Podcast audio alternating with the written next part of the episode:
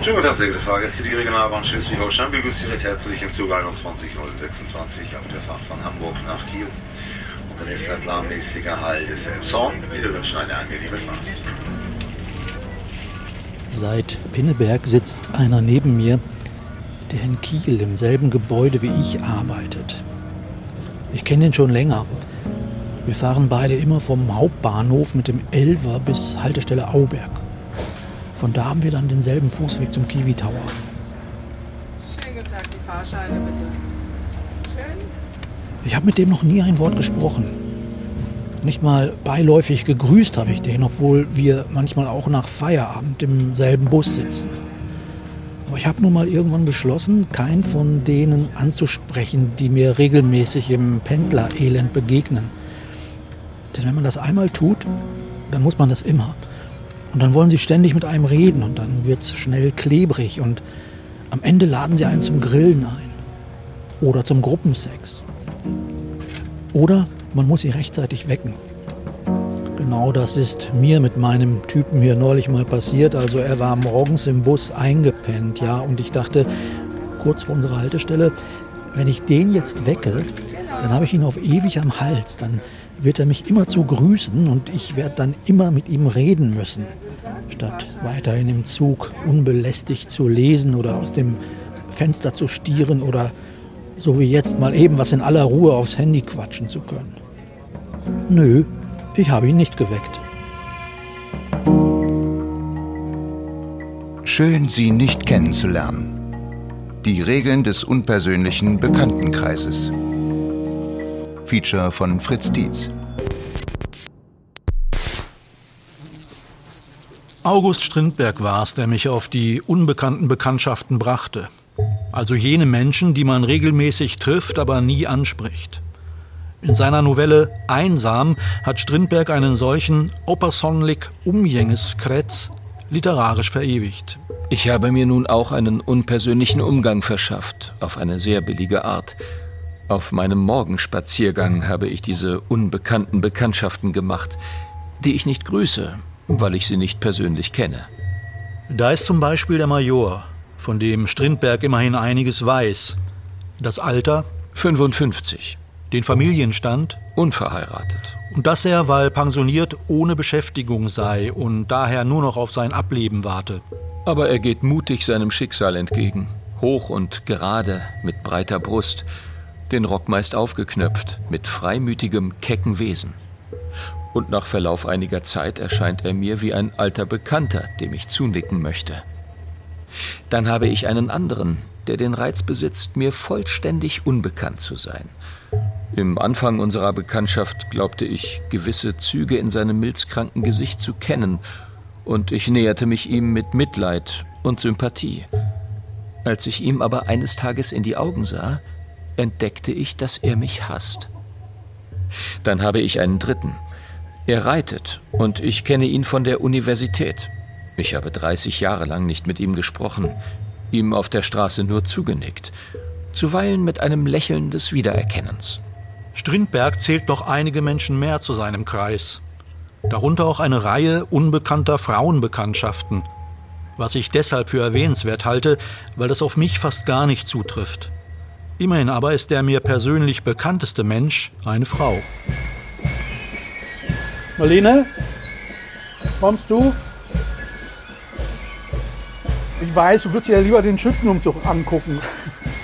Die Musik ist so ein sehr schönes Dorfgeräusch, das macht sie Und während unser Dorf Schützenfest feiert, bitte ich meine Frau, mir beim Sortieren meiner unbekannten Bekannten zu helfen, weil die zum Teil auch ihre sind. Was unserem gemeinsamen Pendlerelend geschuldet ist, also den alltäglichen Bahnfahrten zum Job nach Hamburg. Sie vier bis fünfmal die Woche, ich eher seltener. Und dazu kommt, wenn ich jetzt mal in die Stadt muss, dann nehme ich neuerdings lieber das Rad, weil mir die Bahn einfach zu voll geworden ist in letzter Zeit. Ja, empfinde ich auch so und es macht es auch schwieriger, dann Bekannte, Unbekannte zu entdecken am Bahnsteig. Aber die meisten fahren doch noch, oder? Zum Beispiel der Langhaarige mit der Aktentasche. Siehst du den jetzt noch manchmal? Ja, aber eher selten. Und auch mir ist der aufgefallen, weil er einfach so eine besondere Erscheinung ist. Genau. Also er fällt aus der Masse heraus durch sein äußeres Erscheinungsbild, die Lockenpracht, das längere Haar und so einen dynamischen Gang, den mhm. er hat. Und ich denke auch, dass er uns auch wahrgenommen hat. Also ich habe häufiger neben ihm eingeparkt und dann sind wir gemeinsam zum Bahnsteig gelaufen und dabei ist mir auch dieser Gang immer aufgefallen. Also ich habe den immer bewundert.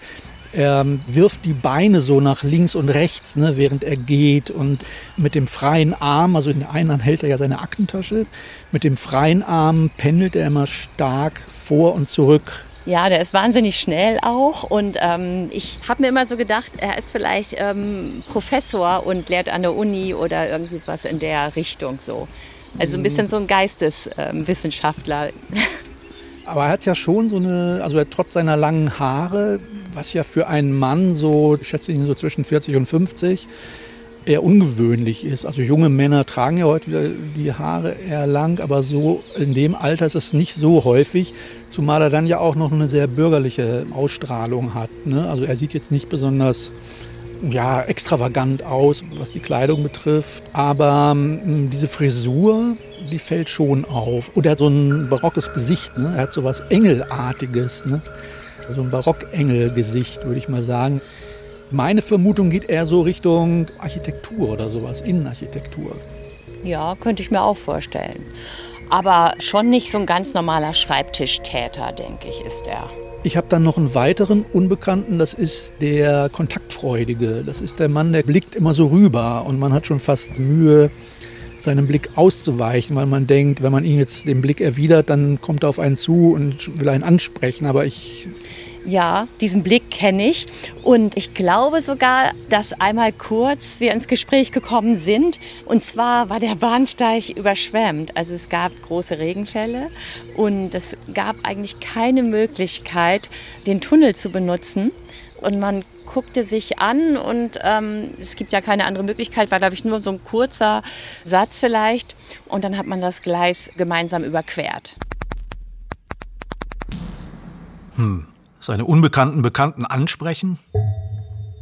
Ich wäre zuweilen versucht, ihre Bekanntschaft zu machen, aber ich überwinde die Versuchung, weil ich zu wissen glaube, dass das Schönste in unserem Verhältnis vorbei wäre, wenn wir gezwungen wären, alltägliche Worte miteinander zu sprechen.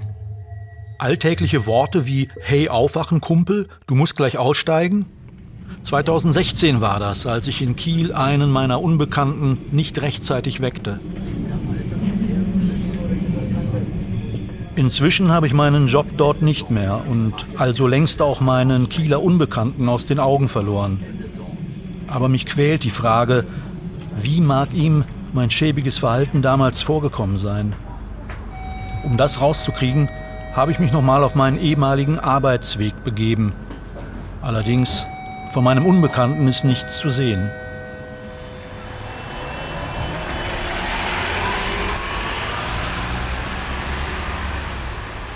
Die Haltestelle Auberg in Kiel.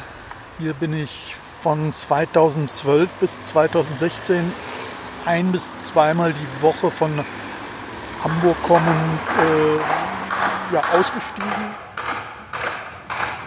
Und mit mir gemeinsam stieg hier mein unbekannter Bekannter aus,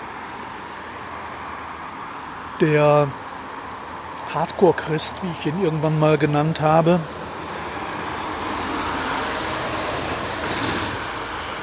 Das sind ungefähr ja, 200, 300 Meter von der Haltestelle zum Kiwi Tower und äh, die Strecke legten wir gemeinsam zurück.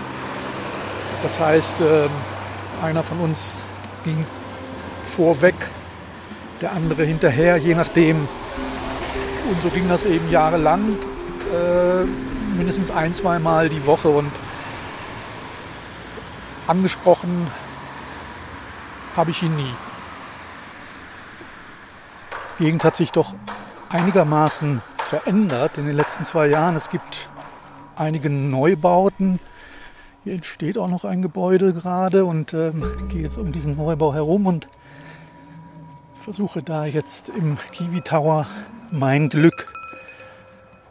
Vielleicht finde ich den Mann.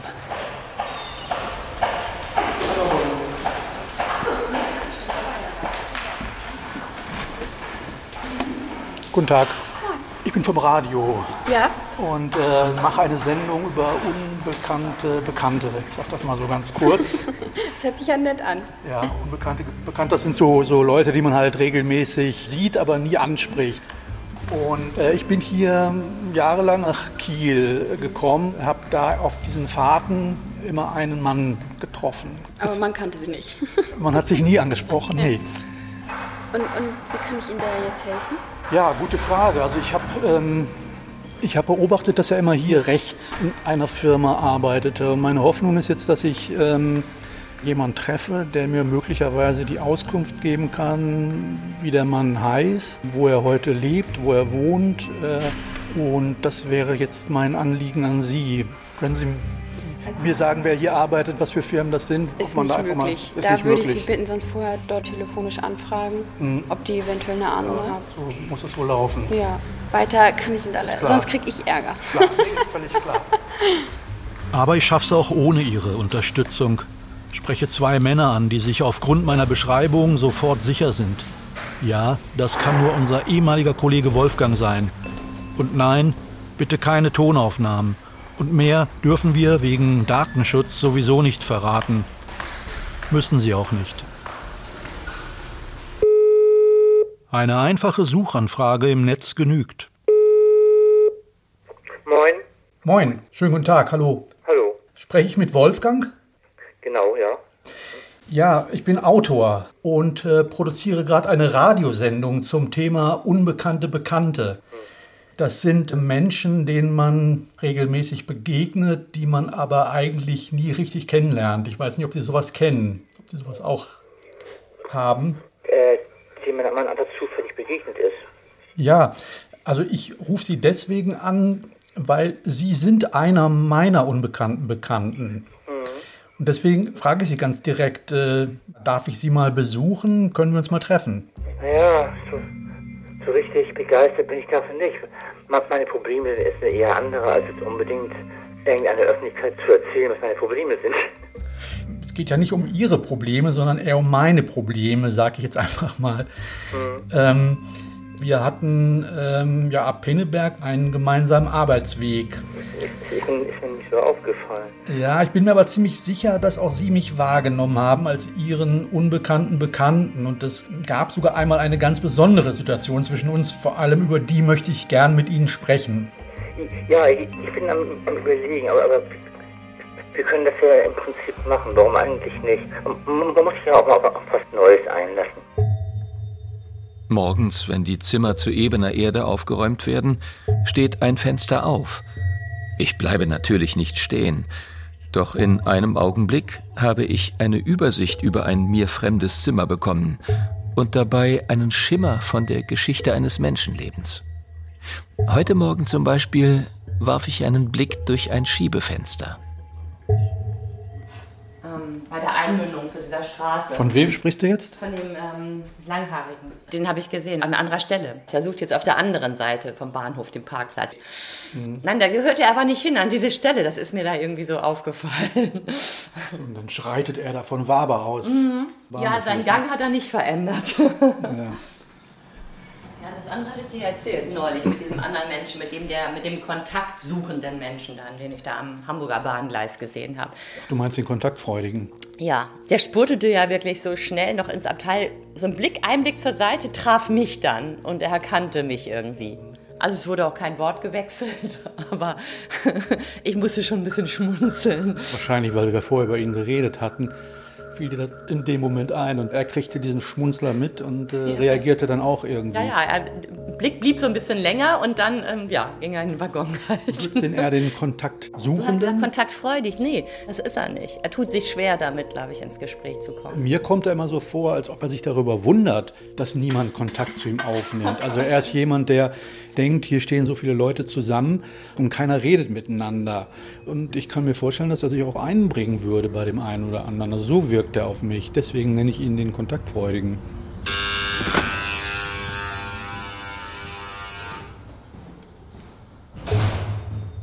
Gehe ich abends aus, wenn es dunkel geworden ist und man Licht angesteckt hat, so werden meine Bekanntschaften reicher, denn dann kann ich auch in die oberen Wohnungen sehen.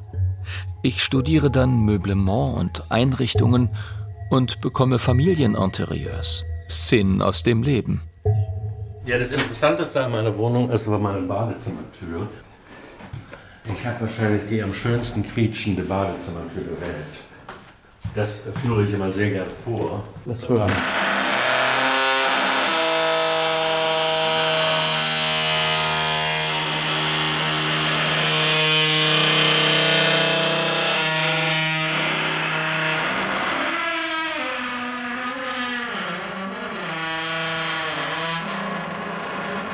Andersrum klingt sie anders.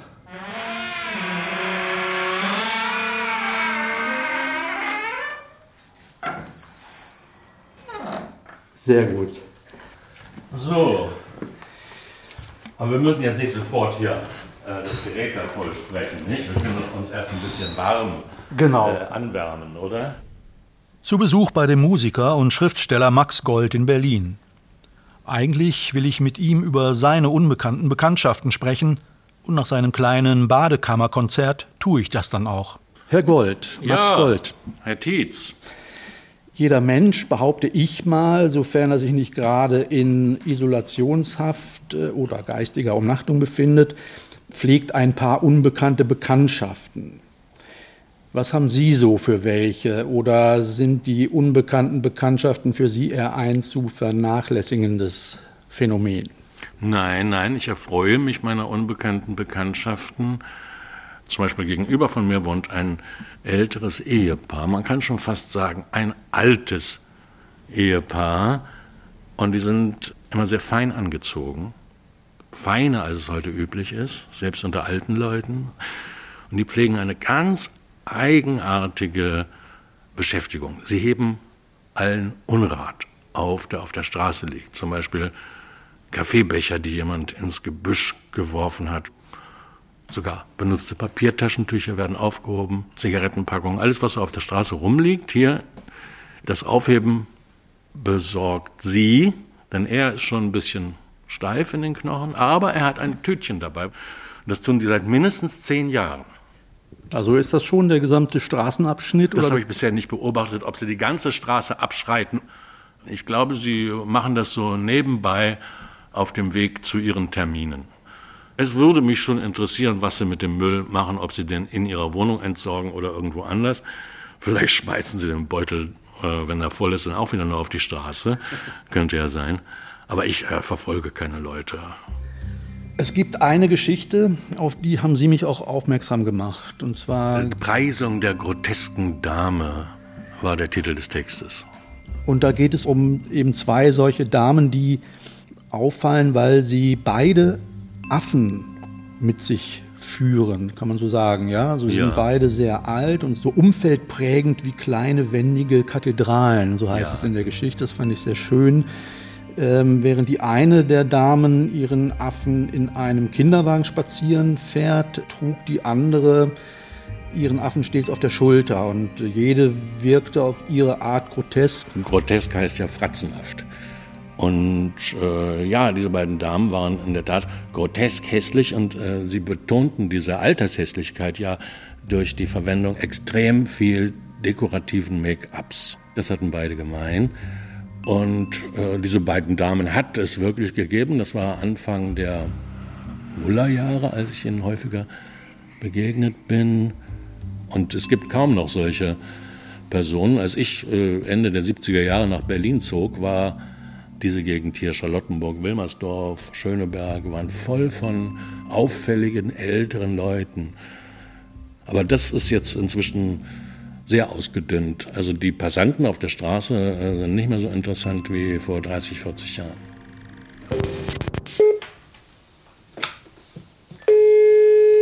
Ja, Willen. Ja, Tietz, hallo Günther. Hallo? Mein Telefon geht irgendwie nicht. Dein Mein Festnetz. Festnetz äh, ist irgendwie gestört, deswegen. Ah ja. Nee, mein Festnetz geht nicht. Gestern hatten wir so ein Gewitter und seitdem ist da irgendwie der Wurm drin. Hm. Nun ja, so ist es eben. Interessante Passanten gab es aber nicht nur auf den Straßen von Berlin, meint auch mein Kollege Günter Willen. Wir waren in den 90er Jahren beruflich im Hamburger Schanzenviertel stationiert. Mir fiel ein, in Hamburg am neuen Pferdemarkt, als wir da zusammen äh, ja, gearbeitet haben, da gab es immer einen, den wir ständig sahen. Ja, ja, genau. Die, Kannst dich das erinnern? war Mr. Outfit. Ach, Mr. Outfit. Das fiel mir nicht ein. Ich wollte wissen, wie wir. Outfit. Wahrscheinlich ein Türke oder ein, ein arabischstämmiger, Mhm. immer in schwarz gekleidet. Der trank überall auch einen Espresso oder, oder wie. Und abends sah man ihn auch, aber er war immer allein. Ich glaube, im Luxor habe ich ihn oft gesehen. Ich habe keine Ahnung, was er so getrieben hat. Ich glaube, er war auch immer ein bisschen auf Brautschau, aber das war immer ein bisschen geheimnisvoll. Also ich, ich konnte mir keinen Reim drauf machen, ob er da vielleicht ein paar Drogen vertickt oder ob er einfach ein bisschen Geld hatte und Tagesfreizeit. Ich kann mich an so Situationen erinnern, dass man eben an der Fußgängerampel steht, er steht da auf der anderen Seite und wenn man sich dann so auf halbem Weg begegnete, dass er einen schon auch wahrnahm, dass er so, einen- so einen Blick rüber schickte, aber man hat nie irgendwas zu ihm gesagt oder, oder auch Nee, nur, man hat ihn nicht genau. gegrüßt oder so, ne? Ich will nicht in Kontakt mit Menschen treten, indem ich einen Blick mit ihnen wechsle. Diese Art Intimität fordern jedoch die Menschen. Und sie sprechen mit Unwillen von einem, der die Leute nicht ansieht. Sie glauben ein Recht zu haben, in die hineinzusehen, denen sie begegnen. Ich empfinde es als eine Art Vergewaltigung meiner Persönlichkeit.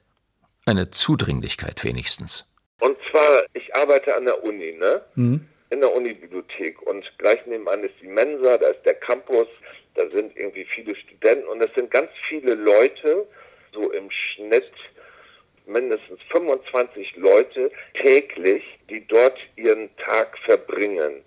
Die sind einfach immer da, die sitzen auch draußen und da sind Bänke und die essen dann zusammen, spielen Karten und, und rauchen und erzählen sich irgendwie so ein bisschen Bullshit und da ist ein Typ, da weiß ich, dass der Heinz heißt, der ist auch immer da, der liest Zeitungen und der trinkt Kaffee. Wir nicken uns manchmal zu, aber ich habe mit dem noch nie gesprochen. Es sind auch ein paar Psychos dabei. Da war zum Beispiel ein Typ, der hat jetzt Hausverbot, der war äh, schizophren, so ein ehemaliger Student, schon älter. Der führte immer heftige Dialoge mit sich selbst. Hm. Der hat sich immer selbst beschimpft. Ja, unbekannte Bekannte. Verstehe. Ja, ja, genau, das ist.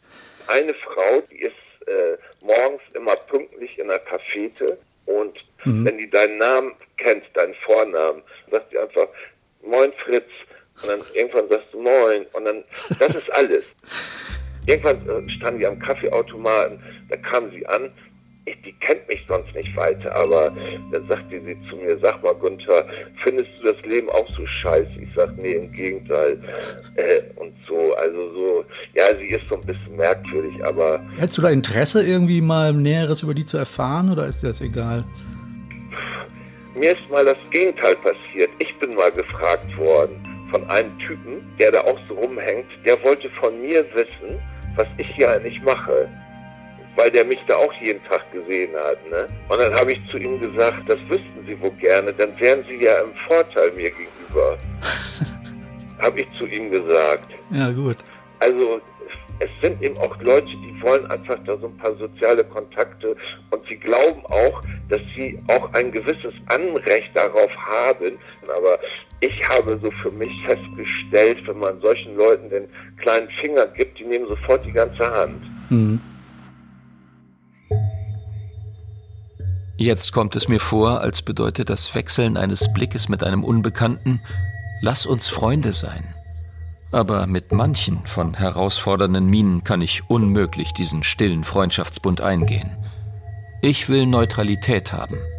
Oder im Notfall Feindschaft. Denn ein Freund bekommt immer etwas Einfluss auf mich. Und das will ich nicht.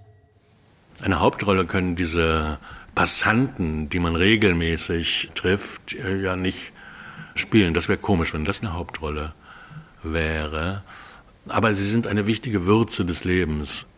Es gibt dann schon ein gewisses Gefühl. Heimatgefühl ist vielleicht zu viel gesagt, aber ein Beheimatungsgefühl, dass man äh, solche Leute hat, die man immer wieder mal so sieht und mit denen man auch gar nicht sprechen möchte. Dann stellen Sie sich mal vor, ich würde all diese Leute hier in meiner Straße persönlich kennen. Wenn ich zur S-Bahn gehe, müsste ich ungefähr zehn Leuten guten Tag sagen oder mit denen ein Pläuschchen machen.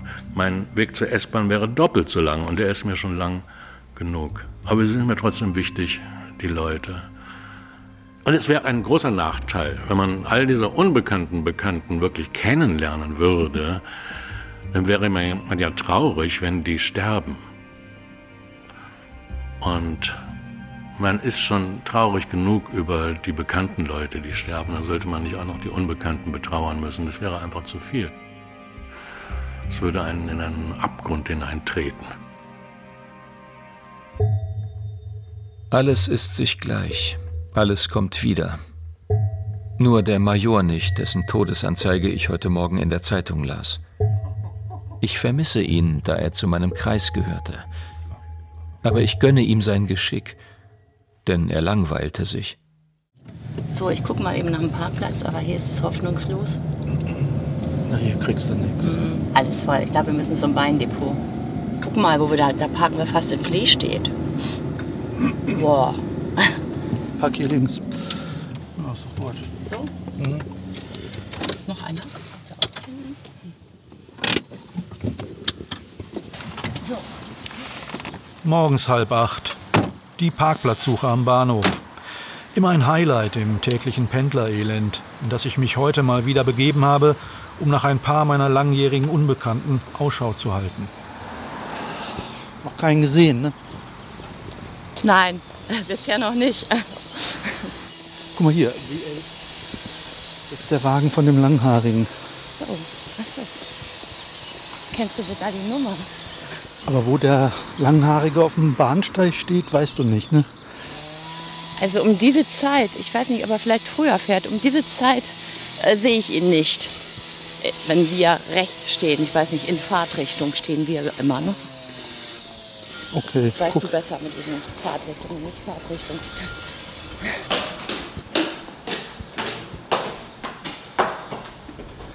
Boah, ist das voll. Lass mal zur anderen Seite gehen. Mhm. Ist ja wirklich jetzt von unseren Bekannten keiner da, ne? Richtig, richtig. Keiner da. Toll. Ganz hinten ist der mit den grauen Haaren. Ganz am Ende in dem Hemd. Ach, der, der mal Kontakt sucht. Ja, ja, ja ich glaube, das. das ist er, ne? Mhm. Ja. Also das ist der Einzige. Ja, immerhin.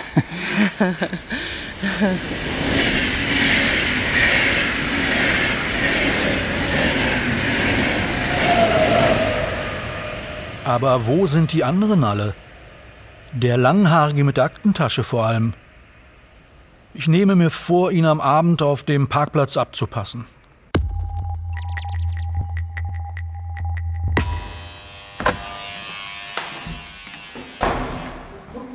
Hallo Wolfgang. Fritz. Fritz war doch richtig, ne? Fritz, genau. Möchten Sie Kaffee oder Tee? Ich nehme gern Wasser oder sowas. Also Sie haben mich nicht wahrgenommen auf den Fahrten in, in, mit dem Bus bewusst. oder mit der Bahn? Nicht so bewusst. Okay. Ich hatte Wolfgang kräftiger in Erinnerung, größer auch. Jetzt steht vor mir ein schmaler Mann, dünner grauer Bart, scheues Lächeln, 64 Jahre alt, wie er mir später verrät. Seit zwei Jahren raus aus dem Job. Die drei Zimmer, Küche, Bad im Erdgeschoss seines schmucklosen Mehrparteienhauses in Hamburg-Eidelstedt wirken leicht verwohnt aber nicht ungemütlich. Ich bin morgens halt dann um die Uhrzeit noch nicht so richtig wach. Ich habe teilweise auch im Zug geschlafen. Ich war ganz froh, dass Kiel Endstation von dem Zug ist. und dann war ich morgens noch so halb verschlafen und habe im Kopf die Geschichten, die ich in der Zeitung gelesen habe, unterwegs und solche Sachen. Und ähm, war auch schon mit einem halben Gedanken bei der Arbeit. Also Sie hatten so keinen Blick, sagen wir es mal. Sie, Sie nehmen so dann Ihre Umgebung nicht so wahr. Genau. Es gibt allerdings eine Geschichte und die hat sich mir eben so eingeprägt, dass ich dachte, ich muss sie darauf ansprechen. Sie sind eingepennt im Bus und ich habe in diesen paar Sekunden überlegt, wecke ich jetzt den Mann oder lasse ich ihn schlafen? Und ich habe mich dafür entschieden, sie schlafen zu lassen. Und dann war es aber so, dass ich aus dem Bus ausgestiegen bin und in dem Moment, wo der Bus wieder abfuhr, sind sie wach geworden. Und sie haben so zurückgeguckt und dieser Blick, den sie mir zuwarfen, der sprach so Bände. Also ich habe das jedenfalls so interpretiert wie, was wächst du Idiot mich denn nicht? Nein, nein, ganz so war das nicht. Da, da habe ich es nicht erkannt. Aber ich, ich erinnere mich ja, ich glaube ein oder zweimal bin ich da eingeschlafen und dann halt bis zur Endhaltestelle gefahren, wobei die Endhaltestelle dahin nur eine Station weiter ist. Also nicht so dramatisch. Ich habe das dann überinterpretiert. Also die haben mich nicht. Nein. Ich, ich hatte mich nur erschrocken. Dachte, Oh, meine Haltestelle. Scheiße. ne? Also ich war eben davon ausgegangen, dass sie mich auch wahrgenommen haben als Mitreisenden sozusagen und habe eben tatsächlich gedacht, der nimmt mir das jetzt wirklich übel. Wieso? Sie konnten ja nicht wissen. Vielleicht wollte ich an, hätte ich an dem Tag ja weiterfahren wollen. Hätte ja sein können. Aha, ja, das stimmt. Das, auf die Idee bin ich noch gar nicht gekommen. Wo sollten Sie das wissen? Ne? Okay, also dann ist ja schon mal mir ein Stein vom Herzen gefallen, denn ich hätte mich jetzt heute dafür entschuldigt, dass ich Sie habe weiterfahren lassen. Aber wenn Sie es so gar nicht als Affront empfunden haben, dann ist das ja, ja eigentlich gut.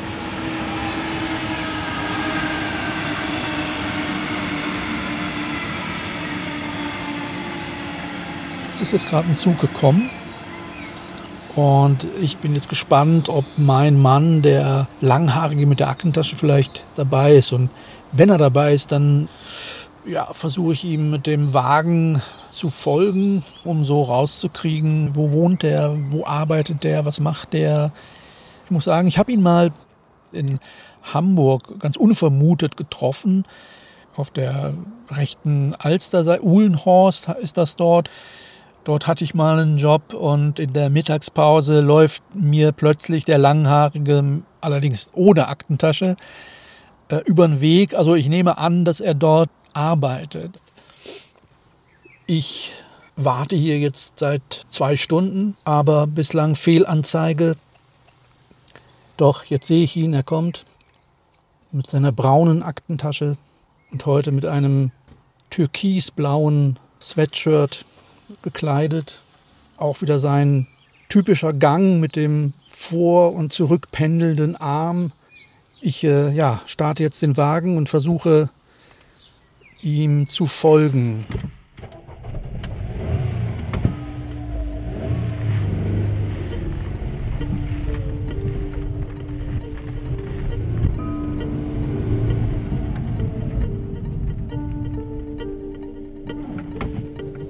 Bleib hier ein paar Fahrzeuge hinter seinem stehen, damit er mich nicht bemerkt. Ich hoffe, dass ich jetzt ihm. Ja. Oh, er fährt auf die Autobahn.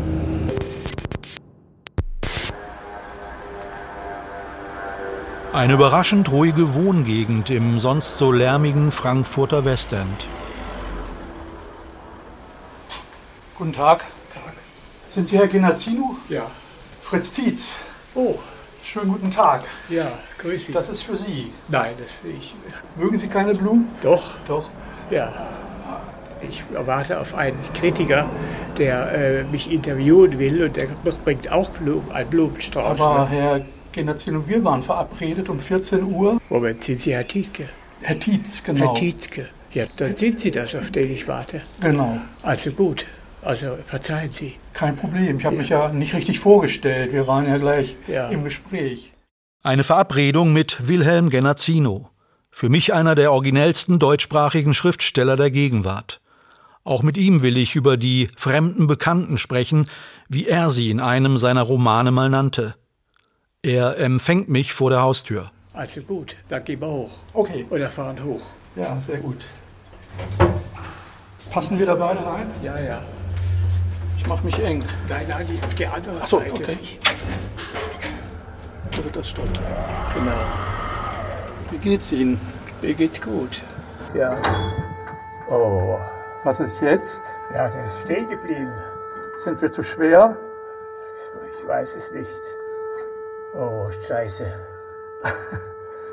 Ja. Vielleicht warten Sie einen Moment. Warten Sie, vielleicht muss ich, vielleicht muss ich von der, ich muss meinen Rucksack vielleicht abnehmen. Hier steht nämlich von der, halten Sie mal bitte die Blumen. Lass mich. Gehen Sie mal ein Stück. Nein, lassen Sie mich Nee. in Ruhe. Ich kenne mich doch hier aus. Ach so, Entschuldigung. Weil hier steht was, nicht an die Schachtwand kommen, ne? Ja. Eine mir bis dato völlig unbekannte Situation. Mit einem Büchnerpreisträger in der telefonzellenengen Kabine eines Fahrstuhls feststecken. Ja, ja genau. Ja, gegoogelt.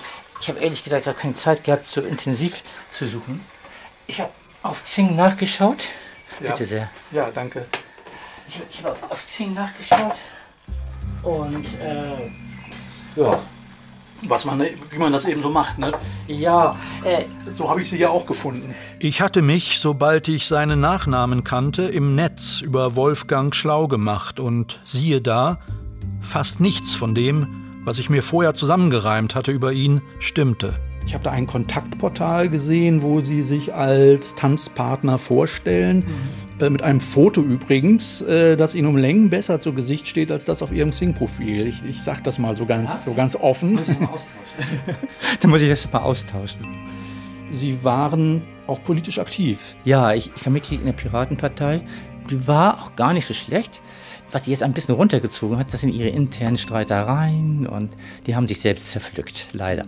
Also Sie haben mit denen nichts mehr zu tun jetzt? Nein, ich denke mir, ich, ich, ich gehe da nach dem alten Indianersprichwort, wenn du merkst, dass das Pferd, das du reitest, tot ist, solltest du absteigen. Gut, guter Spruch. Ich muss zugeben, ähm, also ich habe sich nie als Ingenieur eingeordnet, sondern eher als jemand, der vielleicht so im Produktionsbereich arbeitet, also so eine gewerbliche oder handwerkliche Tätigkeit ausübt. Ich bilde mir sogar ein, dass Sie vielleicht jemand sind, der nach langer Arbeitslosigkeit endlich wieder einen Job gefunden hat. Und dafür sprach irgendwie auch, dass Sie ja täglich diesen langen Arbeitsweg auf sich nehmen. Also von Pinneberg nach Kiel. Das sind ja anderthalb Stunden, die man da für eine Tour jeden Tag auf sich nimmt. Mehr, mehr. Es kommt darauf an, wie die Anschlüsse klappen. Ne? Das war nachher auch zu viel für mich, ja. Dann fing es vor ein paar Jahren an, dass meine Frau sehr krank wurde. Und äh, ihre Krankheit hatte sich 2016 so dramatisch verschlechtert, dass ich, ich war vorher schon psychisch angeknackst, dann komplett umgekippt bin. Deswegen sind Sie dann auch ausgeschieden in, in Kiel ja, aus dem Job. Genau. Eine Zeit lang konnte meine Frau mich auch unterstützen, indem sie Abendessen gemacht hat, während ich, ich auf dem Arbeitsweg war. Und das konnte sie nachher nicht mehr. Sodass ich dann schon in, in Kiel nach Feierabend noch eingekauft habe. Oh je. Also komme ich, komm ich abends um 10 nach Hause, fange dann noch an zu kochen und der Bäcker klingelt um 6. Das ist da unten, dieses Licht, das ist jetzt unterbrochen. Da sehe ich immer, wenn ich hier drauf drücke. Jetzt geht das an. Was ist Moment, was machen jetzt wir jetzt? Drei, drücken Sie drei. Da müssen Sie jetzt nochmal drei. Jetzt aber nicht drei. Haben Sie gedrückt? Ja, jetzt. Moment, nicht drücken. Oh. Fertig. Wir sind oben. Ja. Haben Sie das öfter? Nee. nee. Das ist, vielleicht ist der doch nicht für zwei geeignet. Ich habe keine Ahnung. Nach der beklemmenden Viertelstunde mit Herrn Genazzino im Fahrstuhl können wir jetzt in einem seiner drei Arbeitszimmer ganz befreit ins Gespräch kommen. Fallen Ihnen auf Anhieb ein paar Ihrer Romanfiguren ein, die in das Muster der unbekannten Bekannten passen? Ja, eine Menge. Also ich meine, ich wohne hier seit vielen Jahren hier im Frankfurter Westend und begegne immer wieder den gleichen Personen. Und natürlich äh, denke ich dann nach einer Weile, das sind alle meine Bekannten, mit denen bin ich seit meinem Leben schon vertraut. Auch wenn Sie keinen direkten persönlichen Kontakt zu ihnen haben? Ja, natürlich. Der persönliche Kontakt ist eine Illusion. Es sind alles Fremde und Unbekannte und deswegen müssen sie in meine Romane. In Ihrem aktuellen Roman berichtet der Protagonist zum Beispiel von einem älteren Ehepaar, das ihm, äh, beide sind stets angetan mit so prallvollen Rucksäcken, öfter auf der Straße begegnet. Und jedes Mal fragt er sich, was die beiden wohl vorhaben. Wandern die einfach so herum? Erledigen sie so ihre Großeinkäufe? Befinden sie sich auf der Flucht? Können Sie sich an die Vorbilder erinnern? Haben Sie die noch mal häufiger gesehen? Ja, den einen oder die andere, die sehe ich häufiger. Dadurch entsteht ja das Missverständnis, dass ich denke, ich kenne die Leute schon lange oder vielleicht sind sie gar meine Verwandte. Wer weiß es, aber ich, das ist nur eine Kopfidee. Haben Sie schon mal erlebt, dass sich eine Ihrer zunächst unbekannten Bekanntschaften zu einer echten Bekanntschaft entwickelte?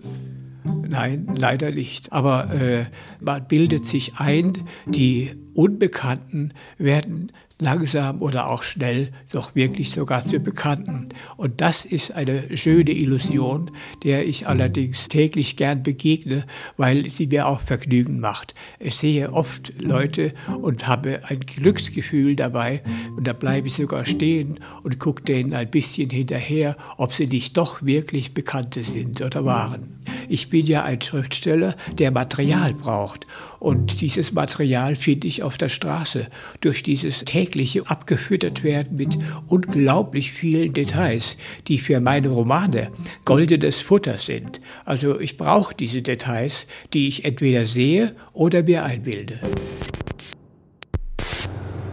Also jetzt jetzt vom Bahnhof auf die nahe Autobahn gefahren und ich muss sagen, er fährt ganz schön schnell. Ich habe Mühe hinterher zu kommen. Er lässt die erste Ausfahrt rechts liegen und fährt weiter Richtung Süden. Ich äh, schaue schon mal ganz besorgt, ob ich noch genug Benzin im Tank habe. Aber es sollte reichen. Ich habe den Tank halb voll. Hier bremst er vorschriftsmäßig auf 80 runter. Ich natürlich auch. Fahre mit Abstand hinter ihm her. Ja, man fühlt sich so ein bisschen wie, wie so ein Staatsschützer, der einen Verdächtigen verfolgt, aber so ist es natürlich gar nicht. Es geht mir ja nur darum, einen unbekannten Bekannten näher kennenzulernen. Wolfgang, ich habe noch eine Geschichte und zwar, dass ich sie nicht geweckt habe. Mhm. Die hat mich so ja, belastet wäre zu viel, aber sie hat mich schon so ein bisschen beschäftigt und ähm, bin eben durch sie quasi inspiriert worden, also durch dieses Ereignis. Darf ich Ihnen das einfach mal so vorlesen? Haben Sie Lust? Ja, machen Sie mal. Also, im fahrenden Regionalexpress. Es ist morgens kurz vor acht, die Waggons sind gut besetzt. Eine Servicefrau schiebt ihren Verkaufswagen durch die Sitzreihen. Kaffee, Tee, kalte Getränke, belegte Brötchen. Einige Fahrgäste ordern etwas, die meisten aber lassen sie wunschlos passieren. So auch jener ältere Passagier, der müde aus dem Fenster stiert. Die Servicefrau pumpt Kaffee in einen Becher und reicht ihn dem Müden. Entschuldigung, ich habe nichts bestellt. Bitte, das geht auf den Herrn dort. Sie weist mit dem Kopf nach hinten, wo sich ein Fahrgast aus seiner Sitzbank lehnt und ihm freundlich lächelnd mit einer auffordernden Geste bedeutet, den Kaffee doch bitte anzunehmen. Der Mann zögert, aber dann, na schön. Milch dazu? Zucker? Nein, danke, schwarz. Er nimmt den Becher, trinkt einen Schluck, wendet sich dann noch einmal unsicher nach hinten. Der Spendable nickt ihm erneut freundlich zu. Kiel Hauptbahnhof. Der Müde eilt im Pulk der Berufspendler durch die Bahnhofshalle zur Bushalte vor dem Bahnhof. Der Spendable geht ein paar Schritte hinter ihm, beide steigen in einen Bus der Linie 11. Haltestelle Auberg. Beide Männer steigen aus und gehen, während der Bus abfährt, in dieselbe Richtung. Entschuldigung, Herr Kollege. Der Müde tut, als höre er nichts. Der Spendable holt ihn ein. Ich will mich ja nicht aufdrängen, aber. Was wollen Sie denn? Erst der Kaffee eben und jetzt quatschen Sie mich auch noch an. Ich dachte nur, dass wir, ich meine, wo wir uns fast jeden Morgen sehen, wäre es da nicht mal an der Zeit, dass wir einander vorstellen? Wieso das? Nur weil wir zufällig denselben Arbeitsweg haben? Nein, ich möchte das nicht. Also lassen Sie mich in Ruhe. Aber seit elf Jahren, und wenn es hundert Jahre wären, muss ich Sie deshalb grüßen? Nein, sicher nicht, aber man weiß doch, wie das läuft. Erst nicken Sie einem nur zu, dann fangen Sie Gespräche an über das Wetter, Fußball oder die Talkshow gestern. Und am Ende laden Sie einen zum Grillen ein. Oder man muss Sie rechtzeitig wecken. Erinnern Sie sich daran? Natürlich erinnere ich mich. Ja, warum weckten Sie mich eigentlich nicht? Mann, verstehen Sie denn nicht? Weil ich Sie ab dann regelmäßig am Hals gehabt, Sie jeden Morgen hätte grüßen müssen, um mit Ihnen über Ihr Privatleben zu reden oder was weiß ich.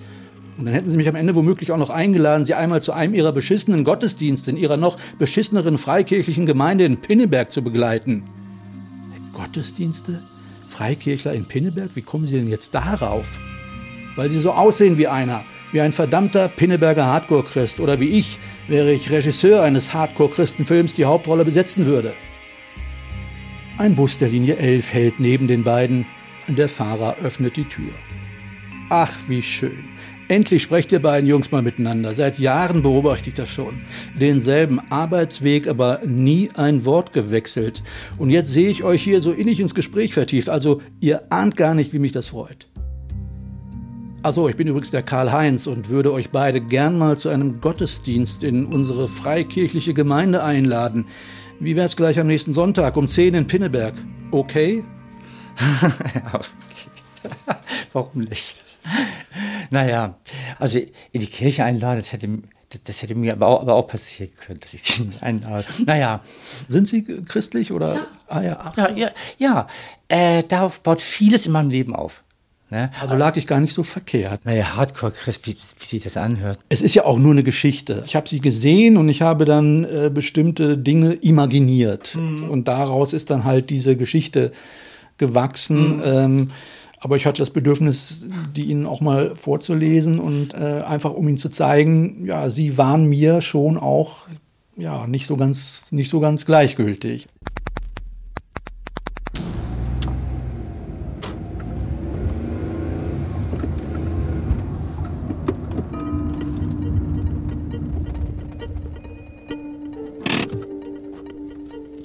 So, die Fahrt über die Autobahn in ja, ein kleines Dorf in der Nordheide hat ungefähr 20 Minuten gedauert. Ich konnte sehen, wo der Langhaarige einparkte. Das ist ein recht stattliches Anwesen mit einem Garten drumherum, der übrigens angenehm ungepflegt aussieht. So weit jedenfalls mein erster Eindruck und soweit ich das auf die Schnelle beurteilen konnte, denn ich bin natürlich nicht angehalten, sondern langsam an dem Grundstück vorbeigefahren und parke jetzt weiter oben, wo ich einige weitere adrette Häuser stehen sehe, alles sehr gediegen. Da hinten grasen ein paar Pferde. Okay, ich glaube, ich steige mal aus.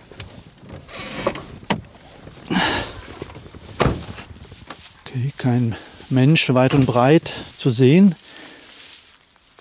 Doch da hinten zwei ältere Leute, die irgendwas auflesen von der Straße. Hm, ich denke, ich schlag mich mal hier unauffällig in die Büsche. Ob ich so nicht hinter das Haus komme und vielleicht einen Blick äh,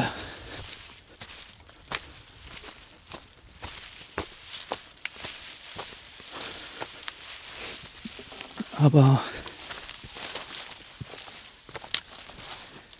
ich kann jetzt hier direkt auf das Haus blicken. Ich sehe eine Terrasse, ein paar Leute, eine Party offenbar. Ich rieche Grillwurst und sehe da jetzt auch den Langhaarigen. Oh je, mit nacktem Oberkörper und so einer Art Lendenschurz untenrum. Oh weia. Und ist das nicht... Ich fasse es nicht. Das, das ist doch Wolfgang, der da jetzt durch den Garten geschlendert kommt und der Kontaktfreudige plaudert da mit Strindbergs Major auf der Hollywood-Schaukel und eine Frau mit einem Affen auf der Schulter und die beiden Alten, die jetzt hier den Rasen absammeln. Und ist das nicht? Ich glaube es nicht. Hey, Mr. Outfit! Lange nicht gesehen! Was machen Sie denn hier?